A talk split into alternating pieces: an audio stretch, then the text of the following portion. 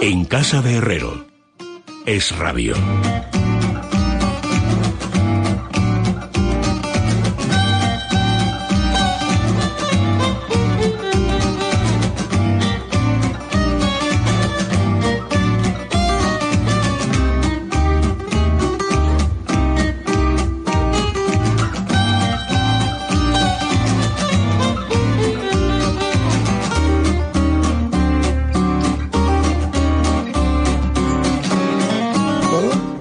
Interesa, interesa. Esta es una discusión que interesa a Alberto de Cuenca. Bienvenido, buenas noches. Muy buenas noches, Fernando don Sánchez Luis. Dragó, bienvenido, muy buenas noches. Don Fernando Rodríguez Lafuente, bienvenido, buenas noches. Buenas noches, No me pregunten ustedes por qué, porque cuando están aquí estos tres las cosas fluyen por caminos que son absolutamente insospechados, pero hemos llegado a una decisión eh, etimológica, micrófono cerrado, interesante, que es el origen de la palabra carcasa, que debo, yo debo de utilizar en algún momento para meterme con Fernando Sánchez Dragó, que como él bien dice, es una de mis aficiones preferidas, con la palabra carcaj, que es eh, el tubo... Aljaba, una faretra el también. Se llama faretra también. Que van a ser disparadas con el arco. Carcaja, aljaba o faretra. Pero bueno, pero vamos a ver, aquí lo que estábamos discutiendo... Carcaj no. No, pero carcaja y carcasa, yo he intuido que tienen que ser la misma palabra. No, yo creo, Luis Alberto... es por intuición. No, eso es No, lo no, que... yo no- no, eso es lo que Chomsky, eso es lo que Chomsky llama etimología de conveniencia. Carcaje yo estoy convencido de que es un africanismo. No sé exactamente de qué dialecto. lengua, carca, porque, carca. ¿dónde, ¿Dónde te has encontrado la palabra carcaj? Que Bueno, en este voy a momento mirarlo en casi el- nadie sabe lo que significa. En las, en las novelas la de. Tarzán. Debe en, la- ser que tiene ganas en de- las novelas de Tarzán. Y seguramente en algún lugar del África negra... eh, sobre se todo las novelas de Stevenson, por la flecha verde. Carcaj, no. Yo, yo Carcaj lo he leído en las novelas de Tarzán. Jamás lo he leído en Stevenson. No, hombre, los- vaqueros, el arco largo. Las flechas, carcaj. Y en, los, en las novelas de indios y americanos. Claro, a eso me refiero. Bueno, en, en cualquier caso, no- eh, fonéticamente no tiene explicación que aparezca de carcasa que la sa final se convierta en una j. Eso fonéticamente no tiene explicación. Es de imposible. que No, al revés, que conceptualmente- venga, que venga de la, que la J se convierta en una SA. Bueno, al revés, pues, en cualquier caso. Y en todo caso tampoco eh, conceptualmente tiene mucho que ver, Luis Alberto. La carcasa es algo, digamos, que envuelve y el carcaje es algo que También contiene. envuelve, el carcaj contiene y envuelve flecha. No, también. pero una cosa es contener y otra cosa es envolver, ¿no? Muy, muy parecido semánticamente. ¿Tú crees? Hombre, sí, tiene bastante que ver. La interesante historia del origen de la El- palabra un- Un carcaj. capullo se convierte, envuelve y se convierte en una especie de recipiente. Carcaj, la interesante historia de la palabra carcaj. Uy, madre, pues si tenemos que... Corresponde al java, cuja, faretra o funda. Se desconoce el origen. Cotejarla con la voz francesa cajquá, que designa principalmente el estuche para llevar las flechas. Acuñado a partir de mediados del siglo XII con las formas taxua, taqua. Y en el siglo XIII con cajqué, por influjo de carcán, picota y charquá, carcasa. El término sería una adaptación del griego bizantino tarcasion del persa terges, terkech. Bueno, Conclusión. Porque tiene que ver con carcasa. que tiene que estar relacionado. Primos terceros. Primos que terceros, sí. O sea, Pero no, tiene es, que no es ver. un parentesco especialmente... Pero es que es muy raro que haya carca. En el- eso tendría que ser pariente, sí. Bueno, eso Nos preguntaremos el, el próximo día que lo veamos a nuestro amigo Guillermo. ¿De dónde viene Carca? Carca, Carca, reaccionario, eh, cavernícola. ¿De dónde Bueno, viene Carca Carca? es Carlista, de- de- ¿eh? viene de Carlista. Viene de Carlista. Viene- El Carca no es un Carca reaccionario. era el solo. carlista. Sí. Car- Carca es carli- de Carlista, viene de Carlista, Carlista, sí, sí, sí, sí. seguro, con toda seguridad. Míralo. Porque no, no, además, porque No, no, lo miro, pero No te- empecemos, eran no empecemos con estas justas, no. es que luego entorpecemos, es que tú sabes que desde que se teclea hasta que aparece la página, hasta que uno la lee, hasta que le- hasta la que Bueno, la en el interim vamos hablando. Y mientras tanto Luis Alberto busca. Bueno, pues Carca venía de, de, los carlistas desde el punto de vista razón, Fernando. de los eh, más reaccionarios, los más conservadores. Este es un Carca, pensando en los liberales que no en los isabelinos. Carcunda también se Carcunda. utiliza. Carcundia, Estos son- Carcundia. Carcunda, Carcunda. Carcunda, las dos- de las dos maneras se dice, ¿no? Sí, se ha dicho de las dos maneras, aunque Carcundia. probablemente sea Carcunda la origen, Pero a ver, pero ¿qué dice? ya popularmente es Carcundia. Pues no sabemos lo que dice. Te he dicho que esto es muy, Pero- muy difícil de gestionar, porque que- ahora está... ¿No ves que Luis Alberto es un obseso de las nuevas tecnologías? interesan una barbaridad a la Pero me gente. parece bien siempre que seamos Sí, pero ágiles a la hora de resolver la- las la- dudas. Las etimologías al estilo de San Isidoro hay que, hay que tomarlas con Has precaución. perdido, le has dado... Le has dado- origen incierto, dice. ¿Ves? ¿Ves? Como no tiene nada que ver La última acepción viene del quechua carca, con el mismo significado, con dos No, casas. es que seguís moviéndose con en el territorio de las seguro que- etimologías de conveniencia. Estoy seguro que sí, que viene de Carca. Pero ya está bien. Eh, Luis Alberto, te conmino, te imploro, te ruego, te. No, no, no, me, me lo cierro. Por Cierra, supuesto. por favor, No, nos volvemos locos con las etimologías. diabólico, porque También existe esa etimología de conveniencia. llamas chisme diabólico a ese artefacto. En lingüística se conoce también por Volksetimología en alemán, que es etimología popular. Ya, Es la, la fácil. la- ya, eso Bueno, es popular. Vosotros sois conscientes de que estamos camino de las vacaciones de verano para mucha gente, que es más, hay algunas personas que nos estarán escuchando desde una plácida playa. Pero nosotros en el- trabajaremos todo el mes aquí. No, pero lo digo porque las lecturas que deberíais recomendar en Yo- esta yo época traigo- Ah, muy estival. Son eh, las que deben llamar al, al relax y al entretenimiento, eh, no requieran un gran esfuerzo. No, pero- Hoy viene con las manos limpias Fernando Sánchez. ¿Sabes por qué? Porque te creías que no iba a No, darte no, no, tiempo. No, no, porque el libro del que voy a hablar, que incumple todos los requisitos que tú acabas Pues de mencionar, es hablar. exactamente lo contrario, es está tan gordo como tú. Es un libro de 1200 Bueno, páginas, un ¿qué- tochazo así. qué tipo más grosero, Venir pues? carga- no, No, no, no, es el tipo de eso- groserías que, eso- que Luis practica eso a mí- conmigo, eso a mí ¿no? me importa. Es donde las dan Yo las gordo- yo estoy gordo y él está ancestral. Ancestral. Vamos a mirar ancestral. Bueno, viene de Lo he traído ancestro. porque pesa muchísimo. ¿eh? Y puedo hablar de él sin necesidad No de tenerlo tengo aquí. ninguna ganas de que hables de un libro mesa. tocho, gordo como yo, de 1200 páginas, que además no invita al solaz y al entretenimiento. Bueno, yo- Queda prohibido en este programa. Invita a la reflexión. No, no, no, no, no invita a nada. Lo Es invita... un libro, por ejemplo. Bueno, Luis, pero en las playas también reflexionar está bien mientras te dan los rayos Pues del benéfico sol lo te tuestan. contando. ¿Quién te ha Teniendo en cuenta que se avecinan ¿Cuánto posiblemente te nuevas elecciones, no? ¿eh? es un libro ¿Cuánto te No, puesto lo de digo que que no, no, que no, lo pues es un libro que viene muy bien para que los votantes reflexionen Que no, que y no. aprendan a votar. No mentes la soga en casa del ¿no? ahorcado. Porque tú eres coautor, aunque tú dices autor, en realidad eso es mentira, es una filfa, porque ese libro lo escribió el entrevistado más que el entrevistador. No es verdad. Bueno, da El igual. libro está escrito de arriba abajo, desde la primera línea hasta la última por mí, y reinventado Y de arriba espero abajo. que ya hayas empezado a arrepentirte. No, no, Bueno, pues no. muy bien, pues, pues, Ese bueno, libro pues- cierra un ciclo importantísimo en mi obra literaria, que es el de España. Nueve libros dedicados a España. Cinco de Largo y Seavide. Por eso está deseando irse de vacaciones fuera de España. que sí. Y si habla más de España es español, la canción de Roldán y el último este. Me parece fenomenal, me parece muy bien, pero eso no tiene nada que ver con lo que yo quiero. La gente está hasta el gorro de elecciones, no quiere reflexionar, mucho más si nos van a someter a unas segundas elecciones en noviembre, y yo creo que hay que colocarse al frente de la manifestación de todos los ciudadanos que digan, déjenme, señores políticos, en paz durante unos días. Durante unos ¿Y días. ¿Esto qué tiene que ver? Pues que yo no quiero que tú me hagas Yo- pensar. No, oye, yo no traigo, yo no hablo del libro que tú quieres, yo hablo del libro del que yo quiero hablar. No lo eliges tú, lo elijo momento. yo. No, lo eliges tú y yo decido si, lo- si, si hablas o no hablas. Hasta ahí Ah, podríamos vale, llegar. Muy bien, muy bien, yo perfecto, me callo. No, pues hombre, no te Voy quepa a, ninguna cobrar, duda. voy a cobrar lo mismo. Hombre, bueno, eso sí, y bien poco.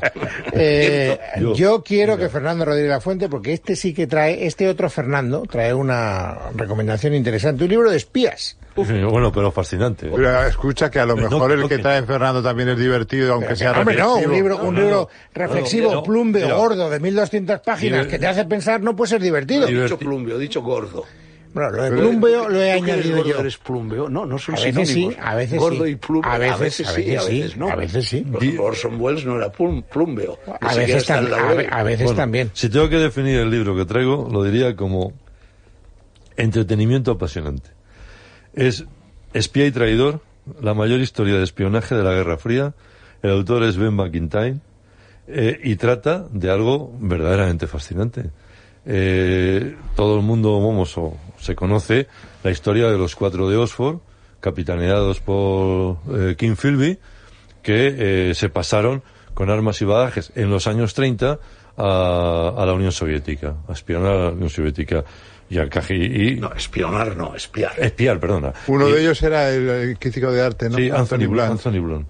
Bueno, eh, bueno, y teníamos el caso Philby, que había sido el caso más dramático para Occidente, tanto para Estados Unidos como para el Reino Unido, porque era un hombre brillante que había estado en puestos clave de la Segunda Guerra Mundial y que de- descubren en los años 50 ya los americanos, pero el tío consigue salvarse, pero en los 60 ya no tiene que salir huyendo. Y amigo de John Le Carré. Eh, eh, y bueno, amigo de Graham Y Greene. Graham Greene, claro, porque eran casi compañeros en cierto sentido. Bueno, pues señores, lo que cuenta Ben McIntyre en Espía y Traidor es el Philby ruso. Oleg Gordievsky, un alto dirigente que va llegando del KGB, se pasa al MI6 británico. Es el mayor dirigente del KGB que se ha pasado por primera y única vez a los servicios de información ¿Qué año estamos, occidentales. Eh, finales, eh, finales de los 70, principios de los O 80. sea, no agente doble, sino No, directamente. no, no, no, un- agente del un MI6. traidor. Él, él, eh, por eso espía y traidor, efectivamente. Él eh, empieza su trabajo en- como espía en, en Dinamarca. eh, y ahí empieza ya, claro, tiene contacto con el mundo occidental, le maravilla la novela, la novela europea del siglo XIX y del siglo XX, eh, compra libros de disidentes soviéticos en Dinamarca, le encanta la música clásica que no puede escuchar y se queda verdaderamente ¿Por qué está en Dinamarca? ¿Eh? Cuestión destinado- diplomática. Claro, no, destinado como espía en, Ya, la, en, la, en en la la embajada, embajada en la embajada soviética. soviética. Y ya ha terminado asqueado de la mentira que les están contando con la invasión de Checoslovaquia del 68. Ahí empieza a, tomar contacto con, con los británicos y a, a partir de ese momento eh, empieza a pasar información. ¿Cuál es lo fascinante? Les voy a contar dos o tres cosas nada más, pero es que para no destripar el libro, que es indestripable. Si, primero, si tuviera que definirlo, lo llamaría John Le Carré sin ficción. Es decir, porque es un John Le Carré, pero con una diferencia, que es que esto fue verdad. Todo, es, todo fue verdad. Todo No- fue no verdad hay- porque No hay nada porque- novelado. No, no, no, porque Gordievsky, no, pero fíjate cómo escribe McIntyre, y ya en el libro de Philby que se llamaba Un espía entre amigos fue verdaderamente fascinante y este más o menos es es lo mismo. ¿Por qué? Primero, porque Gordievsky vive todavía. Vive oculto en, la- en el Reino Unido. ¿Por qué? Porque hace poco le, le preguntaron al, al ministro de Asuntos Exteriores ruso si la, si la condena a muerte a Gordievsky seguía vigente y el, y el- y el ministro de Asuntos Exteriores ruso dijo que por supuesto. ¿Por qué se lo preguntaron? ¿Recordáis? Por los, por los muertos ru- rusos que han aparecido en Inglaterra últimamente, Sí. tal y cual. Entonces, él está espectacularmente oculto y sigue, sigue viviendo. Pero, pero lo que os iba a contar.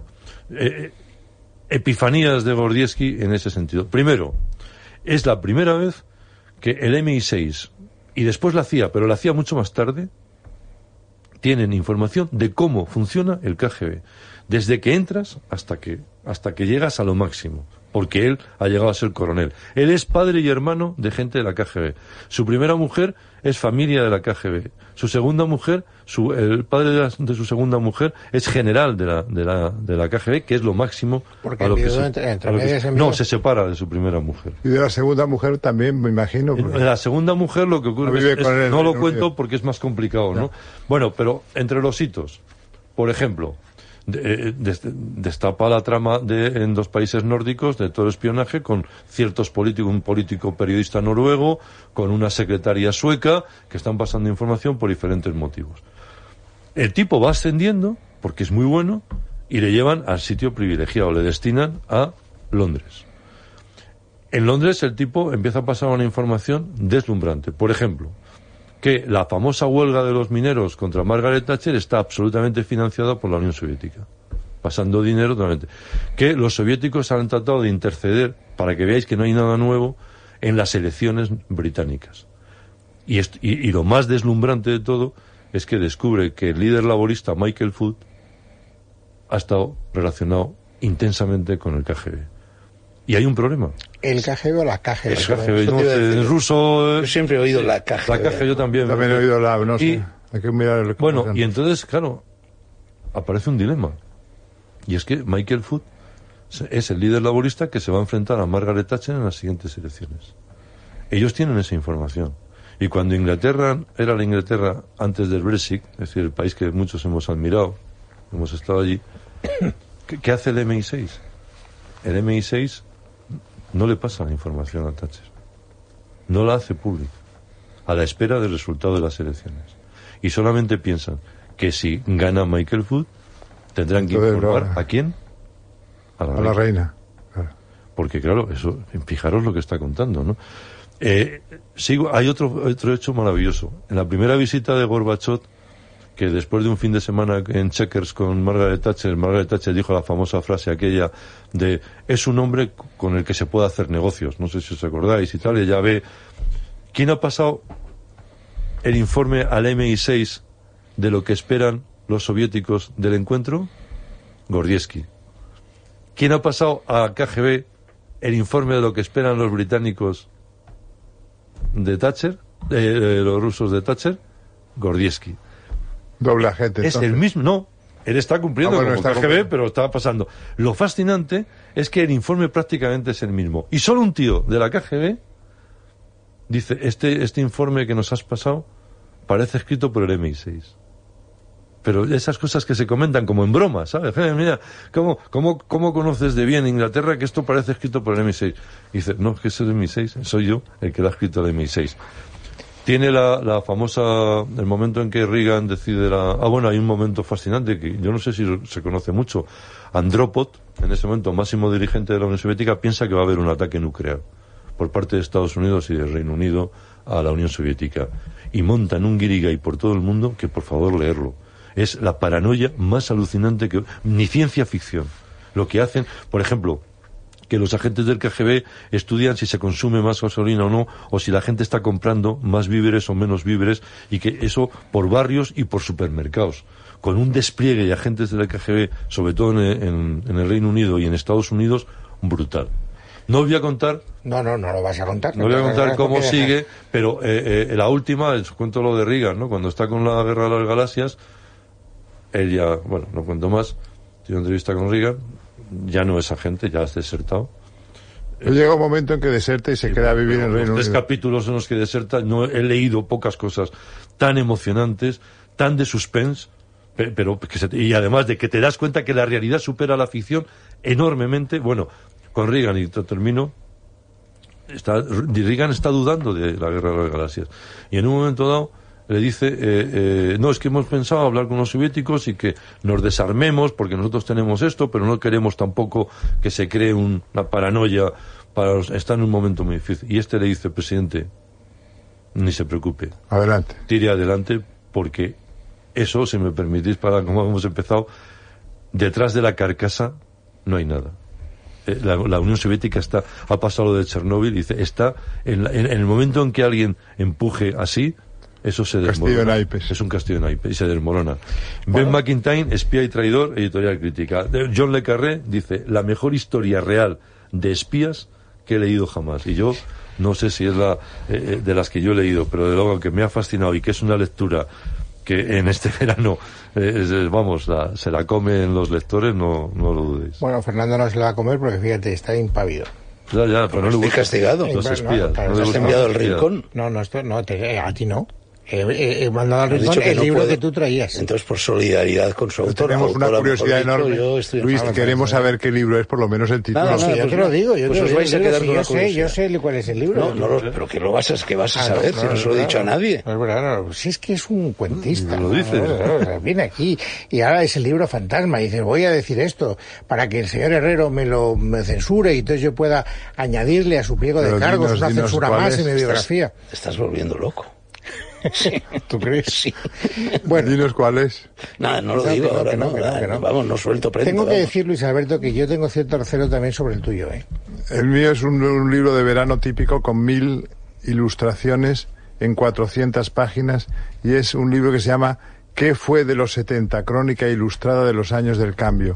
El autor es Xavier Gassiot, que, que es un eh, periodista gráfico y, y no gráfico, un gran fotógrafo de la vanguardia, de toda la vida. Sí, sí que te Entonces, tiene que interesar, Fernando, los 70 es una... Sí, de hecho estoy interesado porque lo mismo incluso salgo lo primero que nos dice es que los 70 no son los 70, sino que van de, bastante probable, Fernando, ¿no? eh, aclárale el misterio para que Es no que no hay índice de nombres propios, no te puedo decir. que de- Pero hay fotos. Igual hay Eh, alguna en foto fotos no, no hay ninguna foto tuya, querido, porque lo he mirado cuidadosamente y no hay ninguna. Ya mira foto con tuya. cierto desdén el libro, ¿ves? Si Por ejemplo, cuando me tiraron merengues precisamente en Barcelona la- las feministas. Pues no, no viene. fotos muy, muy vistosas. No viene. Pero Bueno, existe. Son. Para que te tiraran merengues. Ah, pues eh, mira, fue una mesa redonda organizada por el Club Liberal de Barcelona. En, recuerdo la fecha perfectamente porque acababa de nacer tres días antes mi hija Ixa.